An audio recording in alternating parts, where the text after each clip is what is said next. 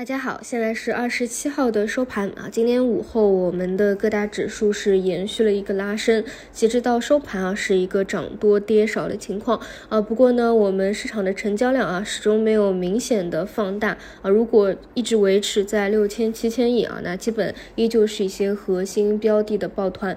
不过明天呢，北上资金要回归啊，可以看一下能不能有效的放大成交量啊。反正这个位置今天啊，截止到今天收盘是。完成了我们的第一个目标啊，也就是对于十日线的一个反抽啊。今天最高点差不多距离三千一百也就一线了啊，所以其实接下去就有两种可能的走势。第一种直接在这个位置啊，就今天的收盘价三千一百点附近遇到强压力位，然后再次开启一个下跌通道，那回归一个下跌通道。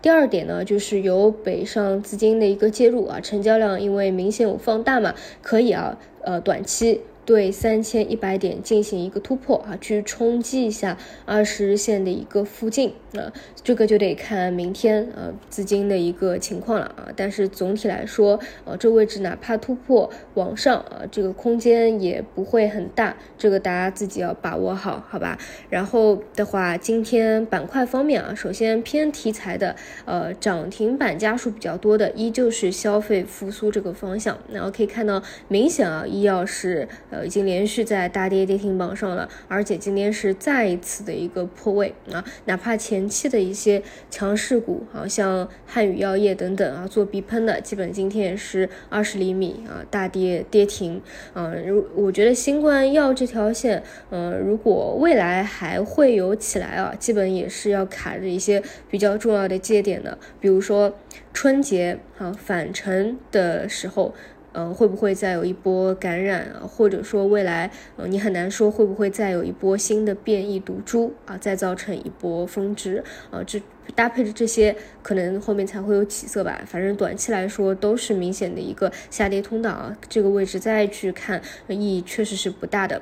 哪怕我们上周看到有一些独立逻辑的方向啊，依旧是有较好的赚钱效应的。比如说像特效药啊，这个重症挂钩的嘛，呃，表现还是比较不错的。但是基本啊，到今天也都是没戏了啊，所以这一块看的意义不大。啊，基本上跨年的可能就是处在消费复苏的。一个方向了，呃，这个西安影视带动的大二波嘛，然后还有很多小妖啊在下面去跑，可能会过个年吧。还有就是数字经济啊，相对会比较的活跃一些。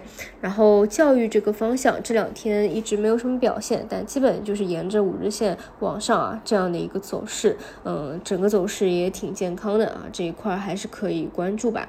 然后，嗯，赛道这边基本就是中午总结的，早盘有还有表现的，像钠离子啊、POE 啊，其实说实话还都是那些之前就比较活跃的核心人气类的标的啊，今天还是有表现的，但是其他大部分啊持续性都是比较弱，那要打一个问号的，嗯，所以基本上后面几天啊就是看反弹走多远的一个问题了。如果有参与这个超跌反弹的啊，你要关注的就是三千一百点附近啊，进行一个落袋的动作，还是往上攻啊？那就再拿一拿落袋的一个情况啊。然后除此以外的话，还是那些高标啊，跟随资金进行一个抱团，基本上也就是那些消费复苏的一个方向，好吧？那以上就是今天的内容，我们就明天早晨再见。